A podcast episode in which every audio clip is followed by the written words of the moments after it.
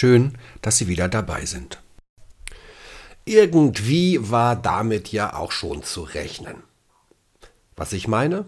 Das Ergebnis des Glücksatlases 2021, der dieser Tage vorgestellt wurde. Das Glück der Deutschen hat demnach nach 2020 zum zweiten Mal in Folge einen Dämpfer bekommen. Während 2019 die Lebenszufriedenheit der Deutschen auf einem Rekordniveau lag, ist sie in diesem Jahr auf den niedrigsten Stand seit Beginn der Erhebung gesunken. Die lange Pandemie mit ihren Einschränkungen und Belastungen drückt also gehörig aufs Gemüt. Dem Glücksatlas zufolge leben die glücklichsten Menschen in Schleswig-Holstein und in Sachsen-Anhalt. Während das Land im Norden traditionell als Hort der Glücklichen und Spitzenreiter gilt, hat Sachsen-Anhalt ziemlich aufgeholt. Aber woran liegt's, dass es immer noch Menschen gibt, die ganz guter Dinge sind und ziemlich positiv in die Zukunft blicken? Die glücklich und zufrieden sind trotz allem. Und wie ist das eigentlich bei Ihnen? Gehören Sie zu den glücklich Zufriedenen? Glück ist ja immer wieder ein wichtiges Thema, das uns alle betrifft.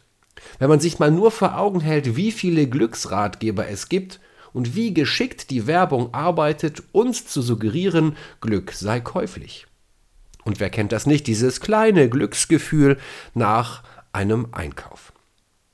Ja, jeder will glücklich sein, aber was ist das eigentlich Glück? Und wie werde ich ein glücklicher Mensch? Kann ich mir das Glücksgefühl selber machen, indem ich mich einfach nur anstrenge?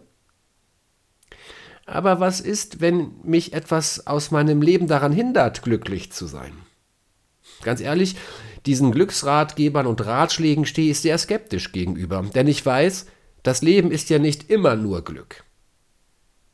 Was mich aber glücklich macht, ist, wenn ich die Aufgaben, vor die mich das Leben im Allgemeinen und im Besonderen stellt, schaffe.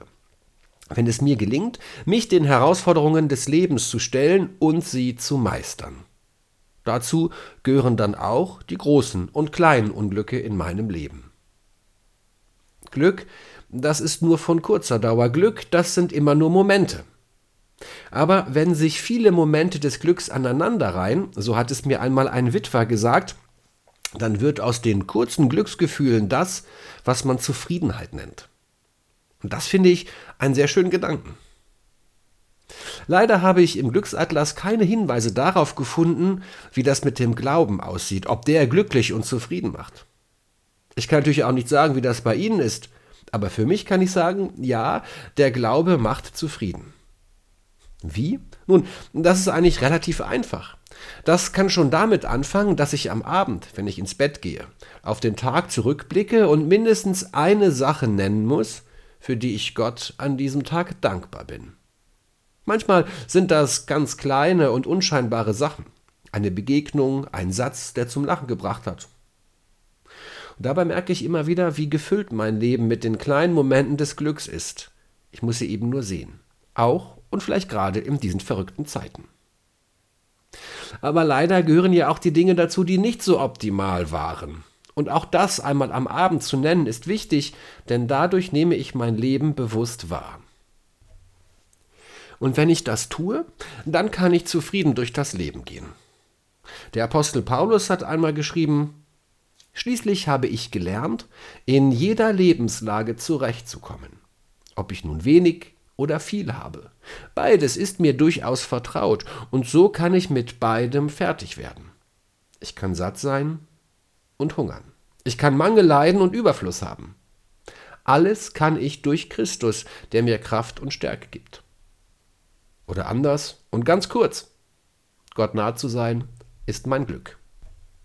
Das ist für mich der Glücksatlas schlechthin. Und der ändert sich nicht.